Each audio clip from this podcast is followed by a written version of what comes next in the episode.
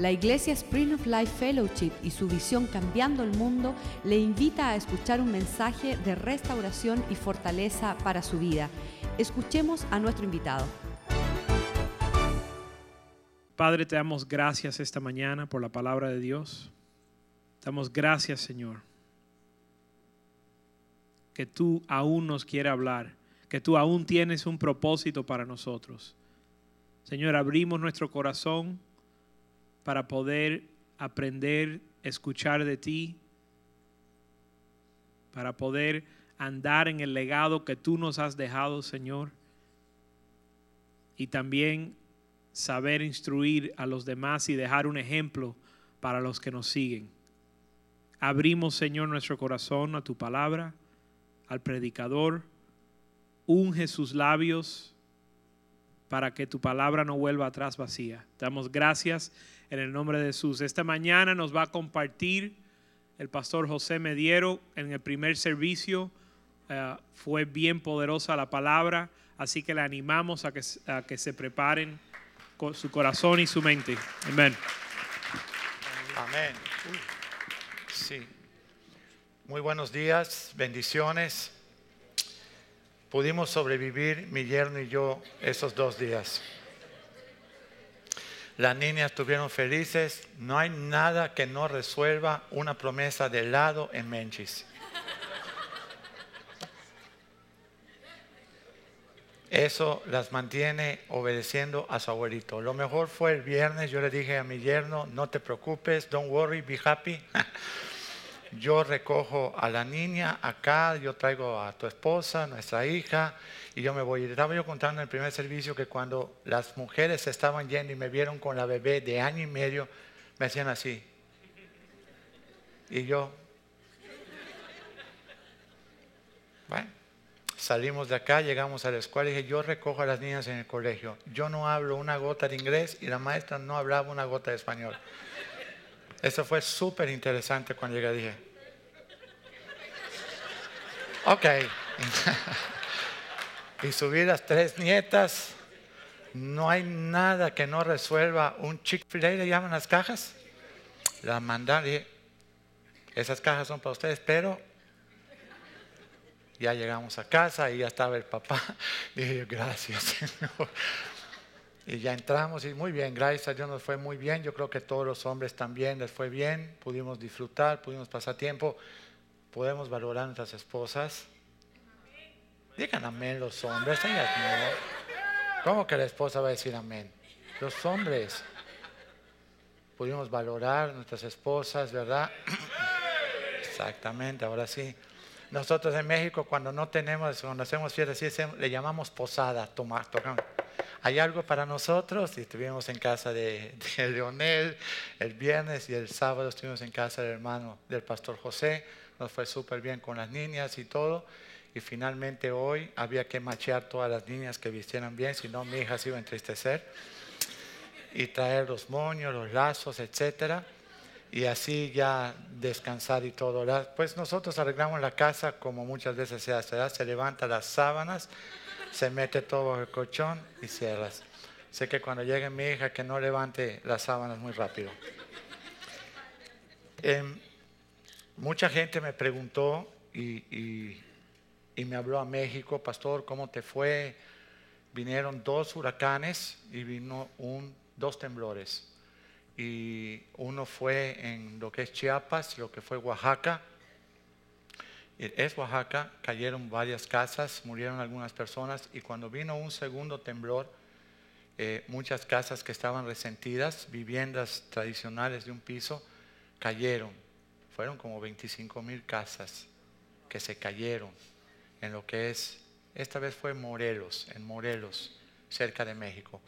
Y se cayeron como 100 edificios, 100 construcciones de 5, 7, 8, 10 pisos donde habían 15 departamentos y se cayeron otros de 12 departamentos, pero quedaron peligrando cerca de 500 edificios que van a tener que derrumbar. 500 edificios para derrumbar es difícil porque esta gente hay que buscar dónde se va a hospedar, cómo va a vivir, etc.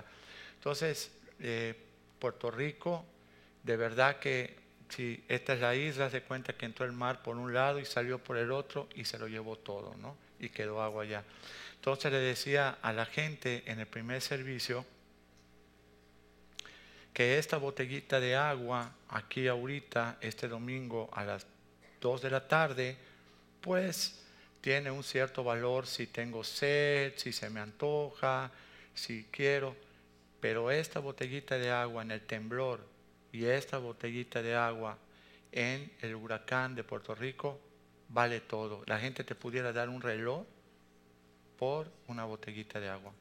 La gente te puede asaltar por una botellita de agua. La gente te puede asaltar por un cobertor para tapar su hijo. Es el peligro de nosotros, aún como cristianos, que perdemos lo que Dios, lo más grande que Dios puso en nosotros, que es el amor de Él. Y nos convertimos o nos hemos convertido en personas que aman a su manera. Se le llama un amor fileo, un amor creado por la mente del hombre, un amor que quiso sustituir el amor ágape de Dios y que nunca lo puede sustituir y lo vas a ver. Entonces, esta botellita de agua representó para mexicanos en el terremoto salvar vidas. Y la gente se buscó. La gente dio pasa algo muy tremendo en México. No es que seamos un país tan unido en lo natural, pero cuando viene un desastre, hasta el que no tiene edad. Es un don, es una gracia que está puesta en ese país y Dios sabe por qué. Nuestro escudo nacional es un águila devorando una serpiente. La águila siempre ha representado el poder de Dios y la serpiente siempre ha representado al enemigo. Así es que eso se cumple cuando hay una adversidad, cuando hay un huracán, cuando hay un temblor, eso se ha cumplido. La gente de lo que no tiene, lo da. Y eso es tremendo, ver qué suceda. Por otra parte, nosotros tenemos siempre, y yo creo que todo el mundo lo hace, una lista de prioridades podemos nosotros apuntar, el próximo año voy a remodelar la casa, voy a comprar un carro, voy a hacer tal esto, voy a hacer lo otro, voy a entrar, voy a salir, voy a ir. En Santiago dice que no hagamos planes porque es soberbia, porque, o sea, decir el próximo año yo iré, yo regresaré, yo compraré, sino que digamos si Dios lo permite. Entonces tenemos muchas veces unas listas tremendas de cuestiones que estamos en planes de hacer, hasta que te detectan un cáncer. Y ahí inmediatamente esta lista ya no vale nada. Imagínate una hija tuya, se para en el espejo para ir a la escuela, está peinando y ve una bolita en el pecho. Y va con la mamá, ella no sabe, ¿no? Tiene 15, 12, no sé. Va con la mamá y la mamá que sabe va con el papá y el papá que sabe, pues hay que hacer una cita con el médico para ver qué es lo que pasa. Y mientras llega la cita, tú estás quebrantado. Lo vivimos con Valeria nosotros, con nuestra nieta. ¿Y la lista? ¿Qué, qué importancia tiene lo natural con un trato así.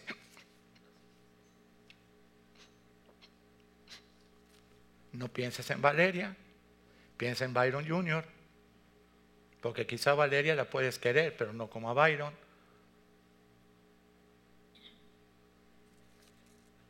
¿Qué importancia tiene esta lista?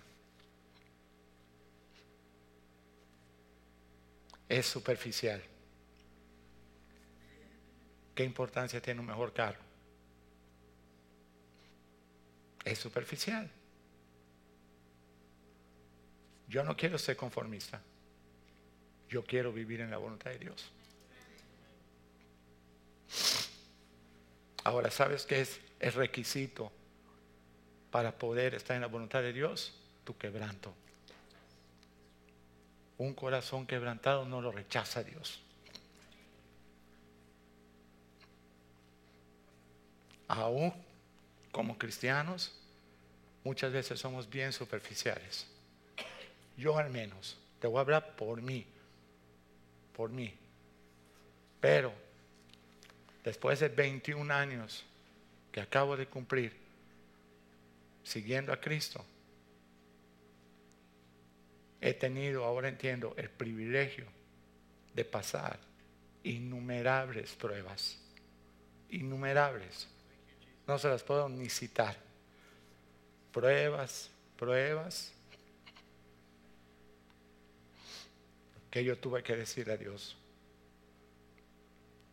si tú no estás por mí, voy a perecer.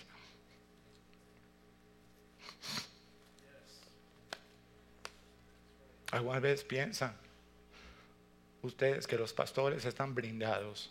Sí estamos brindados por Señor. Pero cuando nosotros queremos decir, yo también me puedo defender un poco, ahí viene el disparo y te dan. Porque eso también se llama orgullo. Y también se llama soberbia. Hace tres años empezamos a escribir mi esposa y un libro que se va a llamar Cristo en nosotros, esperanza y gloria. Dedicado al pastor. Todo el intro es dedicado al pastor y a su esposa. Por su testimonio que impactó mi vida. Pero 21 años después me impactó más. Y empezamos a escribir ese libro. Y empezamos a escribir unos devocionales que los enviamos todos los días ya por dos años, que se llama Cristo en nosotros la esperanza de gloria. Les voy a decir de dónde surgieron.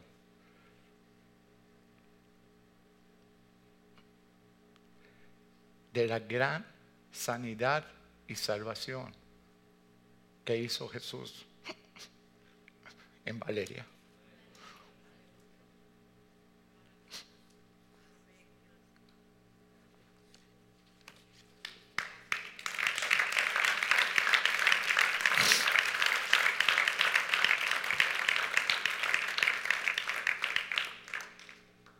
¿Qué vale la pena si pierdes un hijo? ¿Qué vale la pena? Tu carro, tu casa, tu piscina, tu dinero, tus cuentas, tus acciones. ¿Qué valió la pena? ¿Qué valió la pena si no buscas primero el reino de Dios? Y te aseguras que todo lo demás que tú tienes te lo dio Él. Y si te lo dio Él, te garantizo que lo vas a disfrutar. Te lo garantizo. Pero si no te lo dio Él y lo buscaste tú, te garantizo que te va a tropezar. La primera pregunta que me hacen cuando me conocen, pastor, ¿y cuánta gente tiene su iglesia? Le digo, mira, mira que no me importa tanto cuánta gente como cuántos están de verdad en serio. Y esos no son más de 10 familias en 21 años. 10 familias en las que yo puedo salir de viaje y sé que van a estar ahí. Y las otras 50 o 60 familias sé que van a estar ahí mientras estén pasando tribulaciones, pero cuando se resuelvan se van. O van de vez en cuando. Triste. Y de ahí me habló el Señor. Y me dijo, ¿sabes qué? Tú no puedes imponer mi amor. Tu única responsabilidad es llenarte de mí, tener mi fragancia, dejar que yo sea en ti, dejar que yo sea tu esperanza y gloria, dejar que yo haga la obra. Esa es su única responsabilidad. Y predicar las buenas nuevas. Tú no vas a convertir a nadie. Yo soy, el espíritu mío es el que convierte. El espíritu mío es el que conquista. ¿Y sabes qué? Empecé a descansar en Dios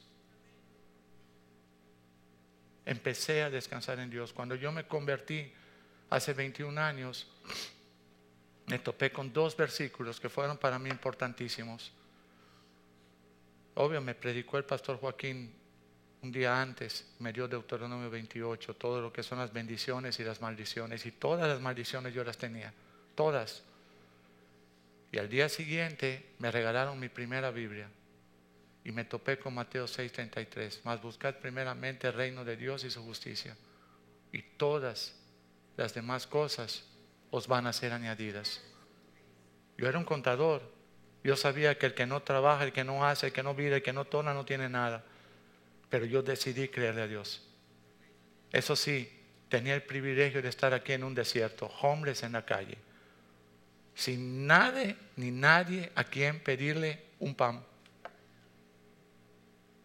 Un privilegio fue. Hoy, 20 años después, te digo, gracias Señor por el privilegio de haber roto mis, mis quemado mis barcos, para que no tenga ningún lugar donde huir y tenga que enfrentar lo que yo mismo había diseñado, mi locura. Y después me topé con otro versículo, Mateo 11, 28. Vengan a mí, dice Cristo, los que están cargados y los que están trabajados. Y yo, Jesucristo, les voy a hacer descansar. ¿Quieres que te diga algo? A los 38 años que me convertí, jamás yo tuve un reposo en mi vida. Por lo que tú quieras. Mi padre vivió, mi padre no fue un borracho, un degenerado que deja a mi mamá, que le pegue, que no haya comida, que saque a su familia a la calle cada vez que llega borracho. Eso se estira mucho en México. Son una pesadilla los viernes, los sábados, los domingos, una pesadilla para las familias. Desnuda el marido a sus hijos, los saca en medio de la noche con vientos y frío y, y todo lo que hay. ¿Por qué? Porque no tienen el amor de Dios en ellos. Mi casa no fue así, pero tampoco fue gobernada por el amor de Cristo. Mi casa fue gobernada por el amor humano. Déjame explicarte un poco. En el huerto, cuando Dios creó a Adán, lo creó perfecto, lo creó a su imagen, lo creó a su semejanza y lo creó lleno de la plenitud del amor de Dios. Era para ser un hijo, para abrazarlo. Adán iba a tener que tomar una sola decisión en todo lo que Dios le mandó. Si iba a obedecer o si iba a vivir por su cuenta. Para que Adán no tuviera ningún pretexto, no pude porque era mucho, le manda una esposa ayuda idónea. Lo que dijo un rato el pastor Palma, tu ayuda idónea no es tu competencia, no es quien, a ver, a ver, aquí yo mando, no. Tu ayuda idónea es un costado. Fíjate que no la sacó de los pies para que no le pise la cabeza. No la sacó de tu cabeza para que ella no esté sobre ti. No la sacó a tu espalda para que no la dejes atrás como cualquier cosa. Y no la sacó por delante para que no seas tú el que la esté siguiendo porque tú no quieres levantarte a tomar tu responsabilidad. La sacó a un costado, tu ayuda idónea. La única decisión que ellos tenían que tomar para sellar esa perfección era comer del árbol de la vida. ¿Y sabes quién es ese árbol de vida? Cristo. ¿Y sabes qué iba a comer de ese árbol? El fruto del Espíritu. Amor, gozo, paz, bondad, benignidad, fe, templanza, mansedumbre, paciencia. Nueve, dones de ese fruto. Iba a ser el sello de esa perfección. El hombre está parado, la mujer está parada, la mujer está dialogando con el enemigo. Ahí está el árbol de, de la vida y ahí está el árbol de la ciencia. Y deciden comer del árbol del conocimiento. ¿Sabes qué? Deciden comer del árbol de donde voy a hacer lo que se me pega la gana. No voy a someterme a nadie, no quiero saber nada. Ese es un problema cuando tú quieres ser un verdadero cristiano, llamémoslo así. Vamos a darle el nombre bíblico. Cuando tú quieres ser un cristiano nacido de nuevo. Ese es un problema.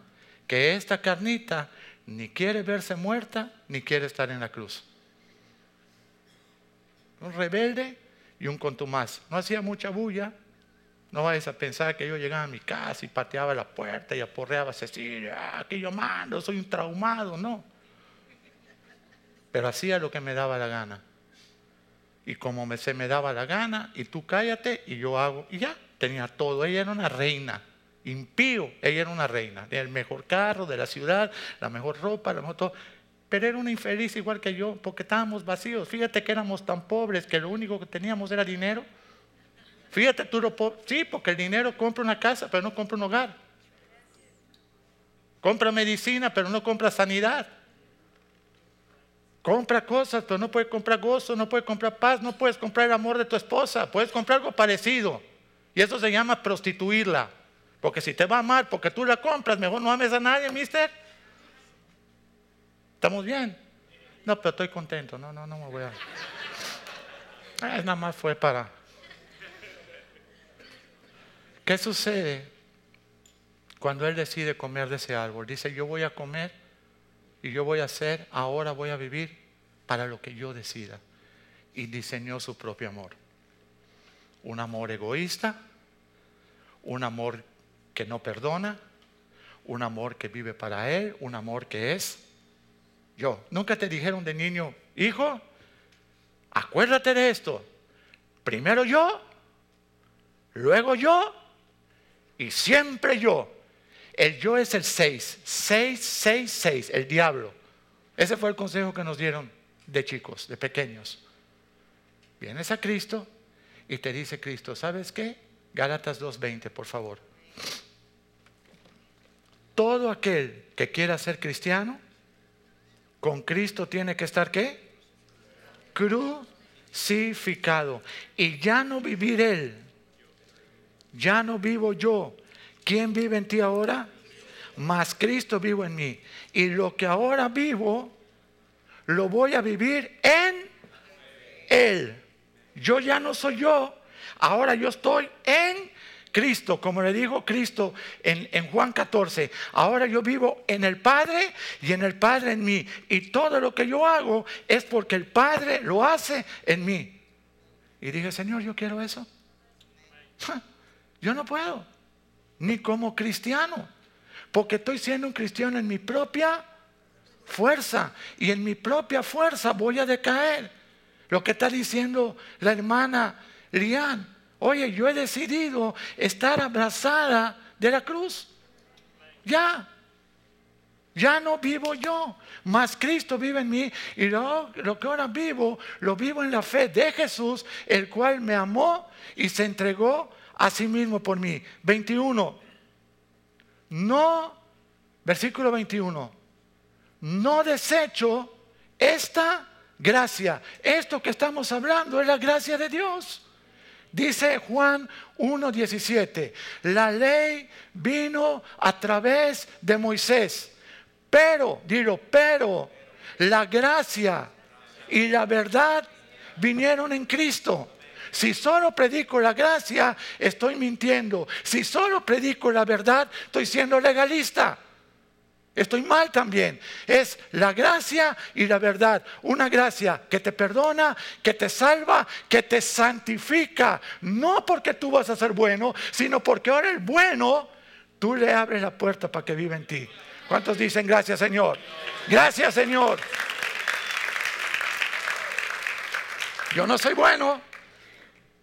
Cuando toca la puerta el enemigo, le digo, Señor, puedes abrir por mí porque si yo abro me va a jalar abre tú la puerta, ya que tú estás en mí, cuando venga algo, Señor, abre tú. Cuando el Señor abre dice, ¿qué pasó? Este es mi amado, en quien tengo complacencia, no lo puedes tocar, porque la sangre mía pagó el precio. Abre tú. ¿Sí o no? Cuando Adán decide comer del árbol del conocimiento, solamente le creció la mente, pero su espíritu se apagó, su espíritu se apartó, se apartó. Cuando yo me topo con el versículo, buscad primeramente el reino de Dios y su justicia, significa solamente confía en mí. Yo voy a hacer la obra en ti cosas que ojo no vio, ni oído yo, son las que yo tengo preparadas para los que me aman. Estoy recién convertido, pero no tengo barcos. Mis barcos están... ¿Sabes por qué conquistó España, México? después de una batalla feroz que los derrotaron, fue Hernán Cortés y dijo, tengo que hacer algo porque yo no puedo regresar a España. Y le dijo a los españoles, vamos a pelear mañana, dice los españoles. No, no, yo ya me voy. Dice, ¿ven el humo que se ve a lo lejos? Sí. No vayan a pensar que son los mexicanos que están quemando algo, son los barcos que yo mandé quemar. O peleamos hasta la muerte o morimos aquí. Quemó todo para que la gente sabiera que tenía, supiera que tenía una sola opción, pelear por su vida. ¿Sabes qué? Tú y yo tenemos una sola opción, rendirnos a nuestro Creador. La pelea la hizo Él y la ganó en el Calvario. La ganó en el Calvario. Y la victoria fue su resurrección. Ese mismo que resucitó de los muertos, ahora está a la puerta y te dice, ¿quieres que yo entre? Cenaré contigo y cenarás conmigo en los cielos. ¿Cuántos quieren esas bodas del Cordero?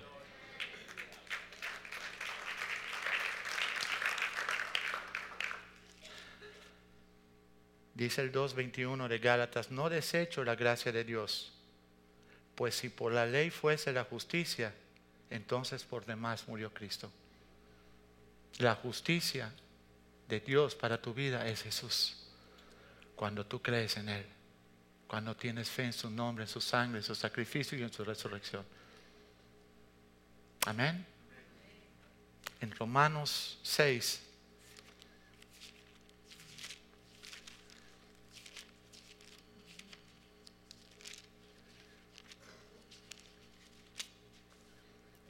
cuatro Pablo le está diciendo a los hermanos, porque somos sepultados juntamente con Jesús para la muerte por el bautismo. ¿A quién se sepulta? ¿A un vivo? A un muerto. Entonces el bautismo que tú hiciste en aguas fue para certificar que tú en Cristo estás muerto. Ya no vivo yo, Señor. Ya no vivo yo. No tengas ninguna expectativa de mí. Tú en mí la esperanza de gloria, Cristo en nosotros. Así que yo me bautizo para certificar que contigo, así como en Adán pequé y yo no estaba ahí, pero sí estaba por su ADN que me alcanzó, en Cristo fui perdonado y soy perdonado y sepultado y muerto a mí yo. Eso es lo que no entendemos muchas veces. Muchas veces la gente me dice, pastor, estoy desanimado porque no puedo hacer tal cosa. ¿Y quién te la mandó a hacer? dice, no, pero a ti no te mandaron a hacer nada, te mandaron a creer en que las haces en ti. Ah, pero eso es fácil. Morir al yo es dar un paso atrás y decir, ¿sabes qué, Señor? Las cosas las tenemos que hacer a tu manera. Yo no puedo. ¿Nunca te ha pasado eso?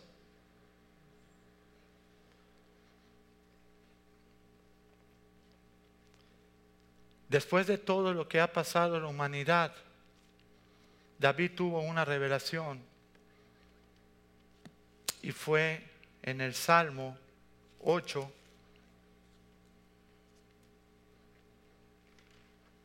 Tres,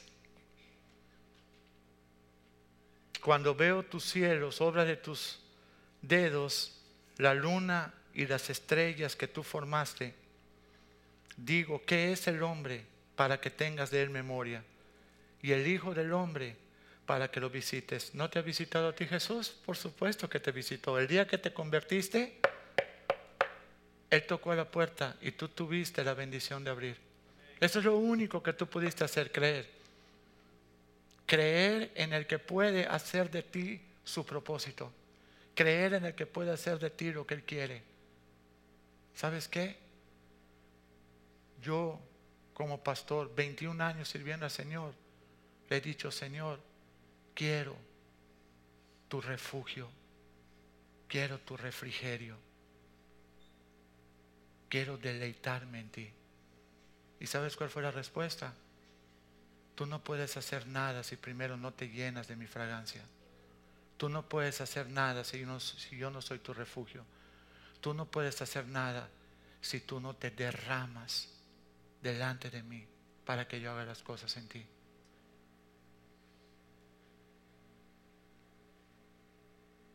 ¿Y sabe lo que me dice mucha gente? Entonces, ¿qué voy a hacer como cristiano? Muérete. Si no te están mandando que hagas otra cosa. Si tú pudieras hacerlo a tu forma, hubiera sido en vano. Bueno, ya van a ser Cristo y tú los que salvan.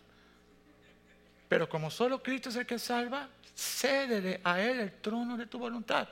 Dile a la persona que tienes a un lado, eso es súper fácil. Súper fácil, sí. No, hombre. Empecé a predicar esto hace cuatro años en México. Y yo dije, ahora sí, no estoy poniendo ni una carga, no los estoy reprendiendo, no estoy, estoy diciéndoles vengan y descansen en el Señor.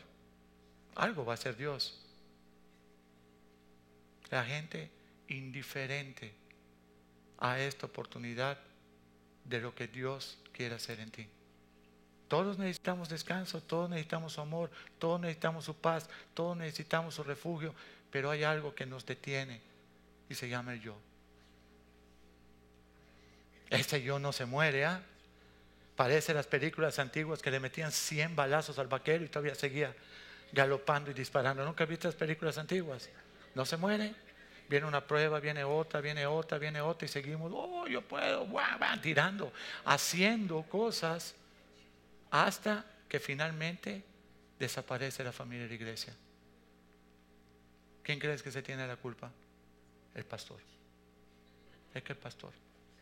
Le digo, ¿sabes una cosa, hermanos? Y los voy a ver porque los he ido a ver. Le digo, sigues insistiendo en hacer tú las cosas. Y Dios te ha demostrado que tú no lo puedes hacer. La gracia de Él en ti pone la vida de Cristo en ti, el Espíritu Santo en ti, para que te transforme. Dale esa oportunidad al Señor. Siéntate. Reposa, inquietud y reposo. Vas a ver el mover de Dios. Amén. Salmo 9, versículo 9. El Señor es mi refugio. El Señor es refugio del pobre. No está hablando de pobre de dinero. Está hablando de aquel que reconoce que sin Cristo su vida es miserable. Solamente cuando tú reconoces que Cristo es tu todo, tu Señor, tu guardador, tu redentor, es cuando tú puedes venir a Él y ser Él tu refugio. Si tú todavía tienes alternativas en tu vida, estás vivo. Esto lo vas a leer y lo vas a tomar como un fariseo, pero no lo vas a poner por rema. Algo que viva esta palabra en tu vida. Él es refugio, dilo, Él es refugio para el tiempo de angustia. ¿Qué tiempos estamos viviendo hoy por hoy? Muertes, terremotos, inundaciones, comprando, vendiendo, casándose, divorciándose, todo lo que dice los últimos tiempos. ¿En quién vas a confiar? ¿En tu trabajo? en tu dinero, en tus inversiones, en tu retiro. ¿En qué vas a confiar? Él es refugio para el tiempo de angustia. El 10. En ti confiarán los que conocen tu nombre, Señor. Si tú no conoces en una experiencia personal a Jesús, tú no puedes confiar en Jesús. Vas a confiar de boca para afuera. Vas a ser un fariseo también. Confiar en Jesús, lo que acabas de leer, aunque la higuera no florezca, aunque no vea nada, el Señor está conmigo. Todo lo humano que se desarrolló con la caída del hombre tiene que estar muerto en la cruz con Cristo. Porque sabes qué, antes de Jesús yo me daba valor en base a mis logros. Yo me daba valor en base a mis propiedades. Yo me daba valor en base a mis éxitos. Yo me daba valor en base a lo que podía lograr. Y era yo religioso de domingo. Yo iba los domingos a la iglesia tradicional, pero nunca supe que el que me hace a mi persona es Cristo. Que el que hace los logros es Cristo. Que todo lo puedo en Cristo porque Él me fortalece. Filipenses 4:13. Yo no lo sabía. Creía que era yo. refugio para el tiempo de angustia. En ti confiarán los que conocen tu nombre. Por cuanto tú, oh Dios, no desamparaste a quienes, a los que te buscaron. Dios no desampara a los que lo buscan. Dios no los desampara. Fe. Y para asegurarte que no sea una que falla, la fe de Cristo en nosotros, porque nosotros con Cristo estamos crucificados y ya no vivimos nosotros, sino Cristo vive su vida santa, resucitada en nosotros. Nosotros ahora solo somos el templo del Espíritu Santo. Lo dice la palabra, pero muchas veces queremos seguir ayudando al Señor. En el Salmo 121,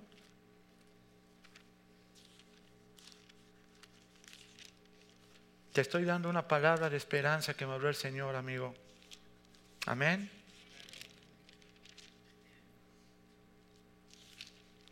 En el Salmo 121, cuando yo me convertí, el pastor Molina cantaba esta canción, agarraba la guitarra y en las reuniones, en las células y todo, él cantaba siempre esta canción.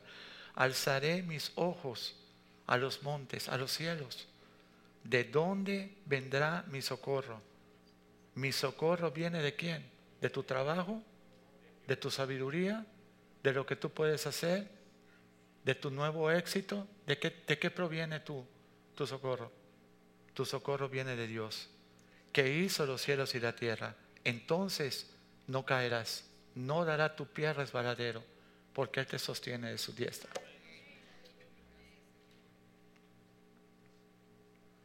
No se dormirá el que te guarda. Él no se va a dormir. Él te va a defender de día y de noche. He aquí, no se adormecerá ni dormirá el que guarda a Israel. Dios es tu guardador. Dios es tu sombra tu mano derecha. Ni el sol te va a fatigar de día, ni el sol, ni la luna de noche. Dios es el que te guardará de todo mal. Tú no puedes, pero el amor de Él en ti sí. ¿Sabes cuál es el problema, hermanos? Que no conocemos el amor de Dios. Decimos, pero si conociéramos el amor de Dios, nuestra sonrisa estaría de oreja a oreja, empezando por mí. Porque diría, no importa lo que esté sucediendo, soy un hijo amado de Jesús. Dios te guardará, dilo, de todo mal. ¿Sabes qué es todo? Todo. Mal financiero, mal de enfermedad. Permite pruebas, pero aún en medio de ellas está en control. Señor, permíteme ser tu voluntad. Haz conmigo lo que tú quieras. No dejes que se levante mi yo. Por favor, Señor, estoy muerto en ti. Dame esa fe, Señor, para caminar en que tú eres mi esperanza en todo, no lo que yo pueda hacer.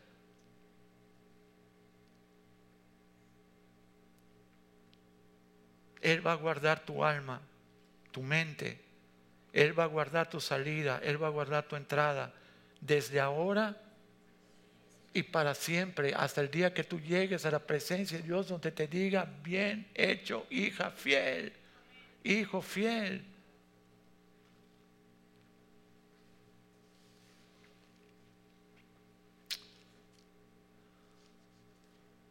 provenimos la gran mayoría de familias que no eran cristianas.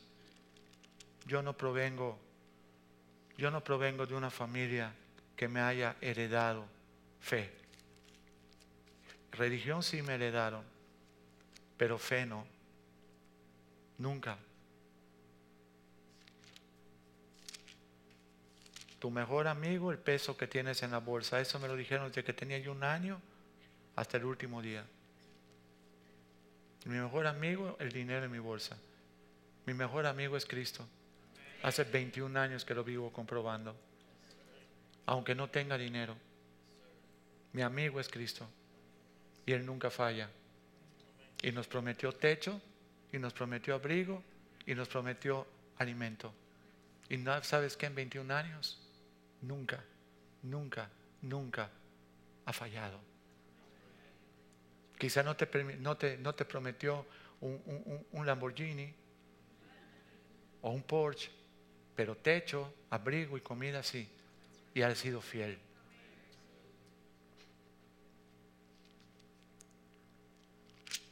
En el libro de Romanos 5:5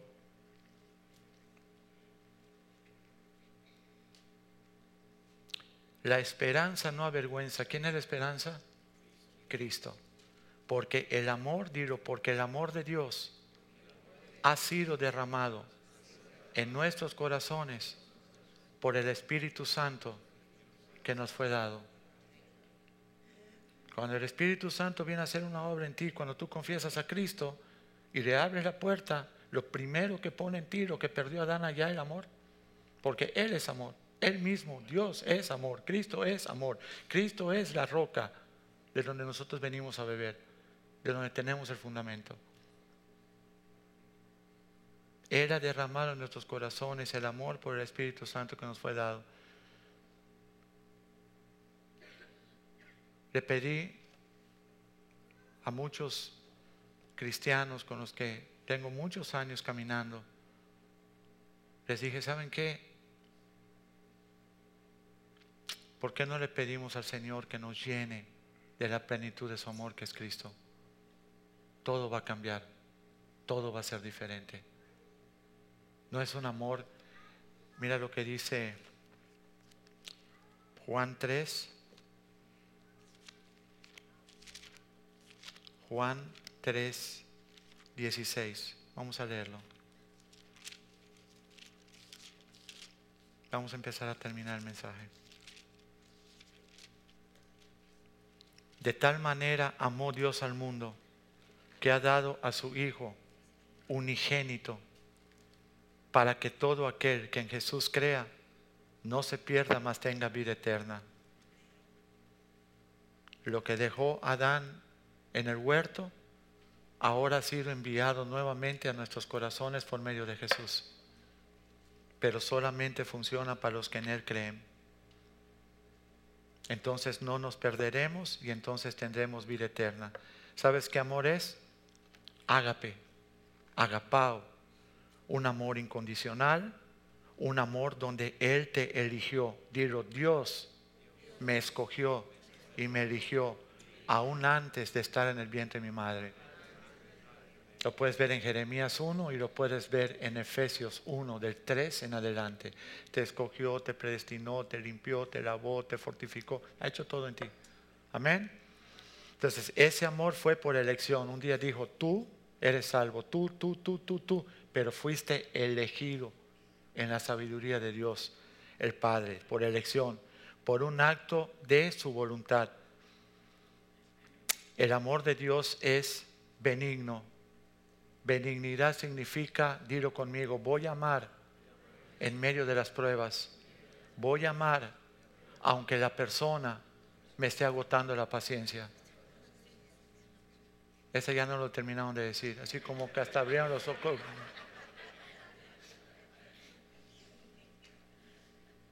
Eso significa benignidad. Amar a quien te agota la paciencia. Qué heroínas son las esposas con nosotros, ¿verdad? Ni hablan las esposas, nada. Benignidad, amor benigno. Es un amor inconquistable. Tú no conquistaste a Dios, Dios te conquistó a ti, Dios te tomó, Dios te amó, Dios te escogió, siendo nosotros nada. ¿Qué somos nosotros? Nada. Inconquistable. Dios te escogió con una voluntad invencible, no te va a soltar nunca. ¿Sabes qué es lo único que te puede apartar de Dios? Tú ni la tribulación, ni la angustia, ni la escasez, pero tú le dices a Dios, no quiero nada contigo, como el joven rico, te deja ir. Te deja ir. Tristemente hemos visto muchos jóvenes ricos que por tener una riqueza que no pudieron dejar, ¿sabes qué?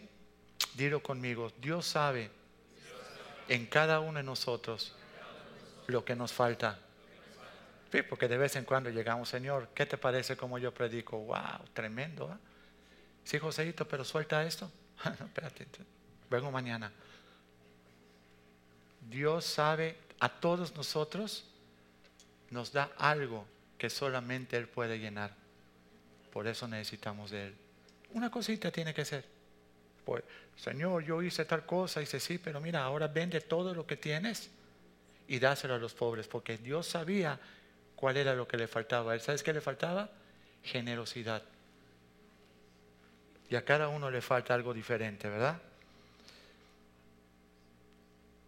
Un amor que busca, ese amor ágape, agapao, solo busca el bien de los demás, lo más elevado para bendecir a su prójimo. Lo que Dios hizo o lo que Dios quiso desde el principio. Y ahora Cristo fue la representación de lo que Adán no hizo. Amén. El Adán terrenal y el Adán espiritual, que es Jesús, postrer y último Adán.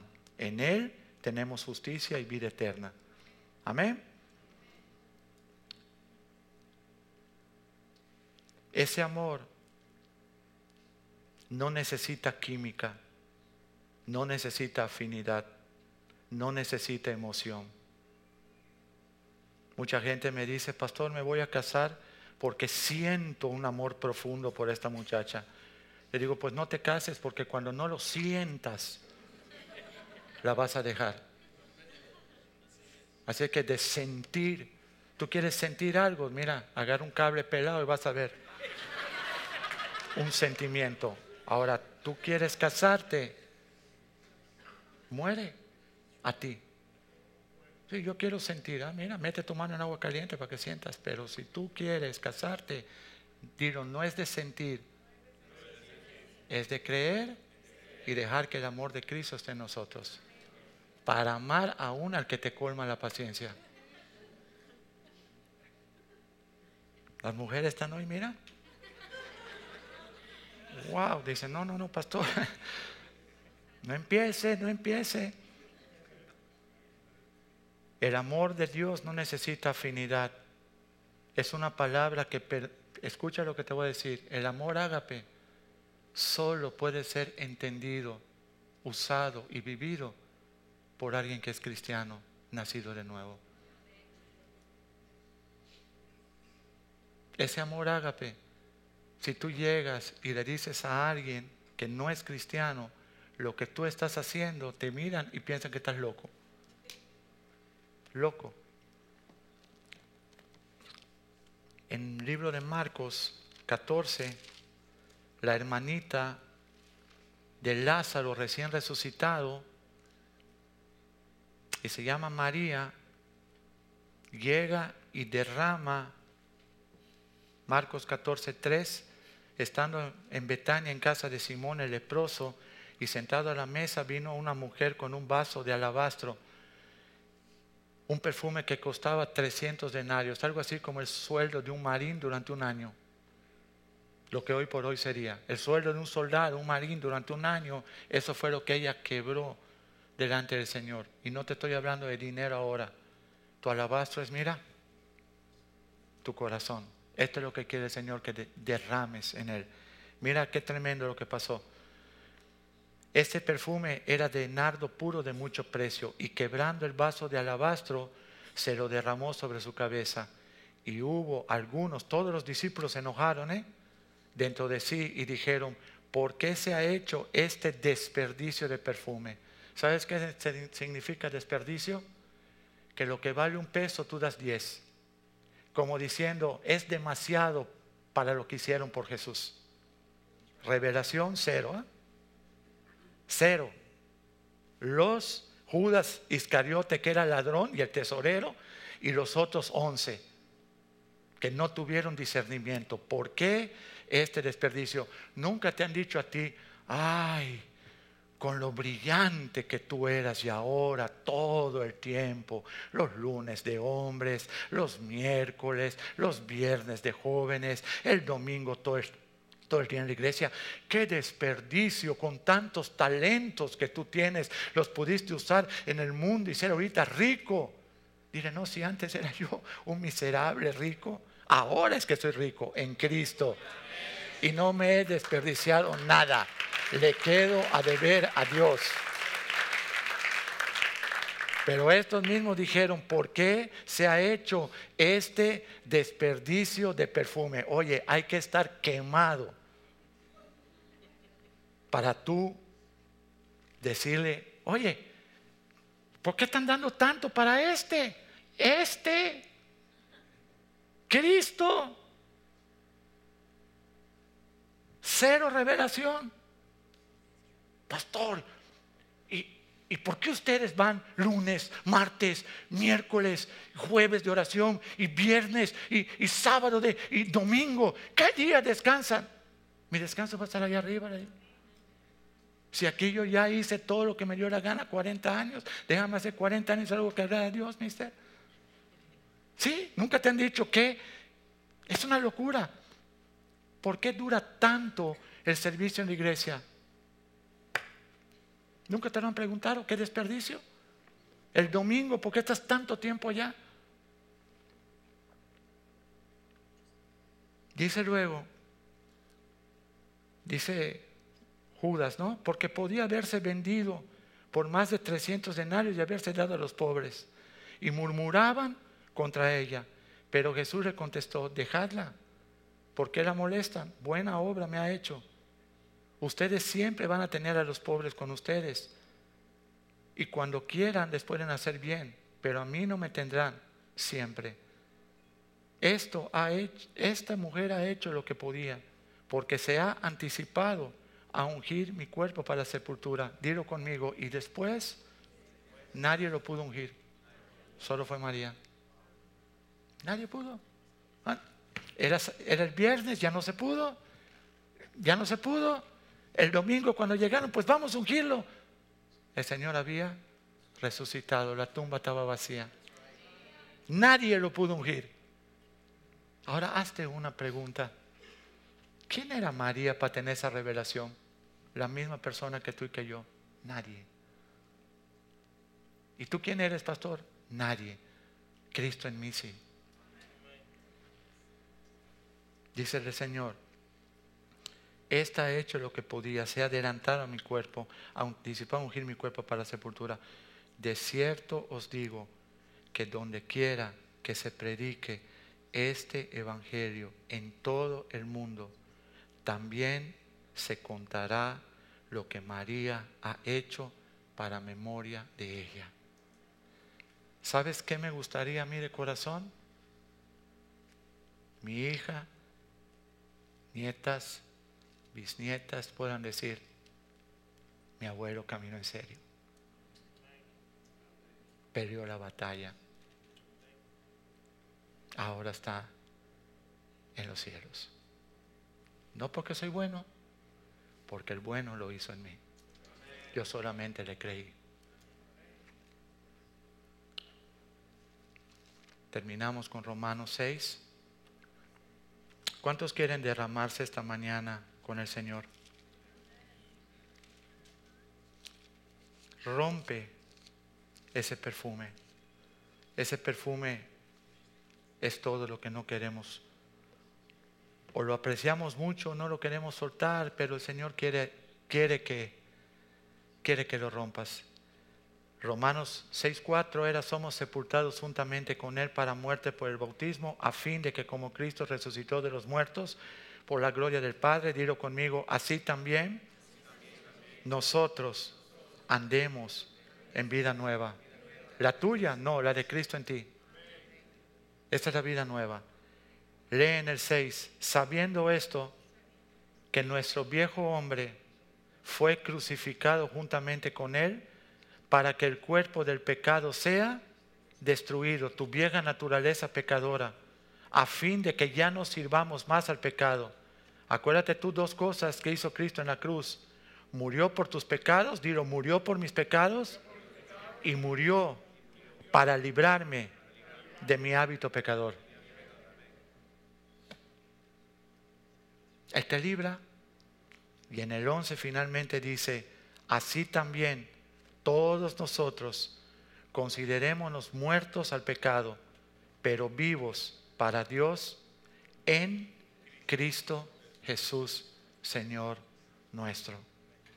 Tú no puedes hacer la obra, pero deja que Jesús la haga en tu corazón. Mucha gente viene y me dice, pastor, estoy un poco desanimado, estoy cansado. Dice el Señor, vengan a mí cuando estén así. Yo salí a descansar, tomen mi carga, tomen mi yugo, es fácil. Amén. Dios les bendiga.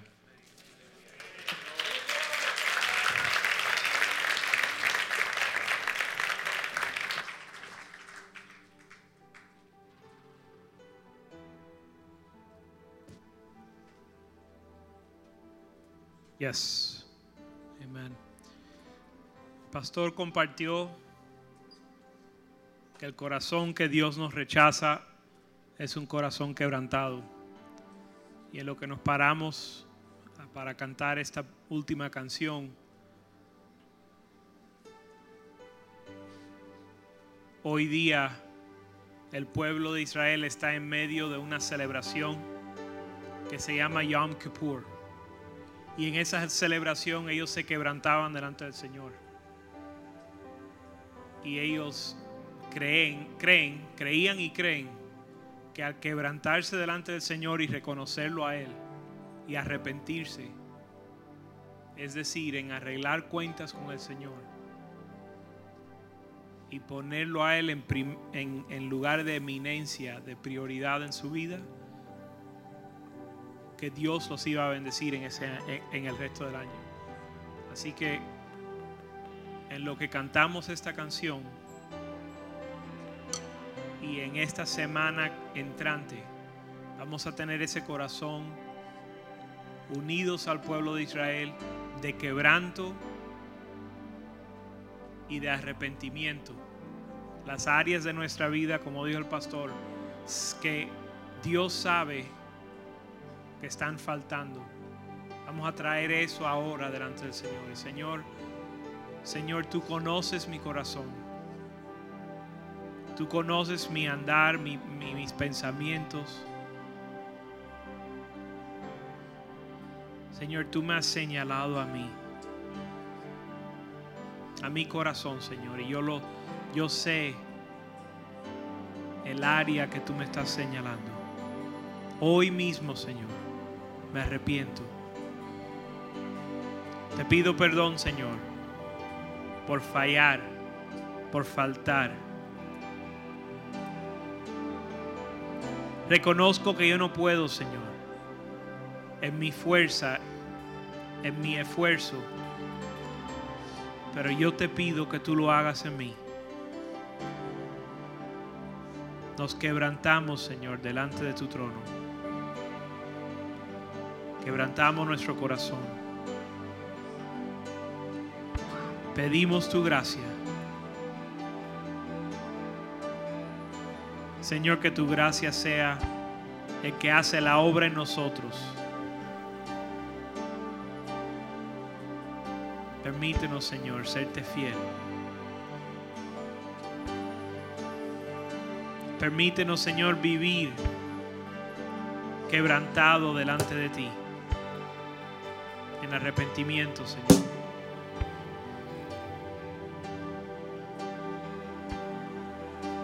Te damos gracias en el nombre de Jesús.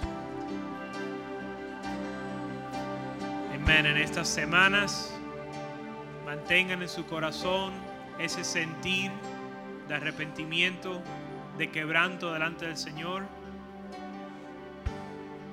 Y la próxima celebración después del quebrantamiento, es el Sukkot, donde Dios viene y hace un donde celebramos que Dios está con nosotros, en nuestro, habitando con nosotros en un tabernáculo, que hace su morada en nuestra vida. Así que nos quebrantamos para darle bienvenida al Señor a que habite con nosotros, para poder celebrar a Dios con los demás. El gozo que Dios nos ha dado, la paz, no solo para disfrutarlo nosotros, sino compartirlo con los demás. Amén. Amén. Vamos a adorar al Señor.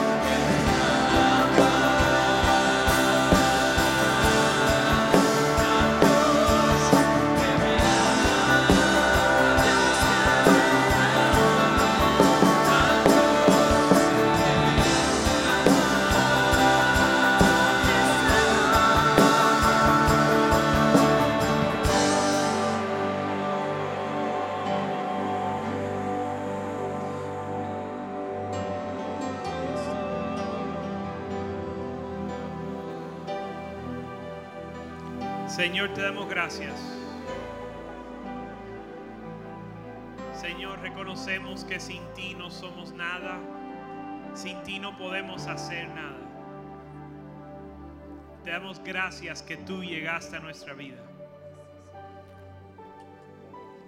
Reconocemos, Señor, que te necesitamos a toda hora, en todo momento. Pedimos que tú seas con nosotros, que tú nos ayudes, Señor, cuando fallamos,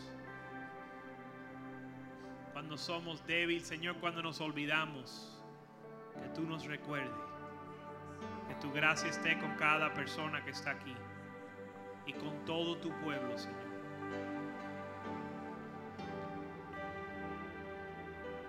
Pedimos que tú estés, Señor, con los quebrantados Puerto Rico, en México, que tú estés con ellos, Señor. Que una gracia sobrenatural venga sobre los corazones de los quebrantados.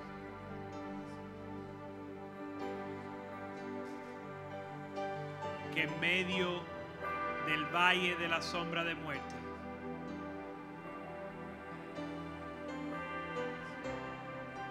que ellos no teman,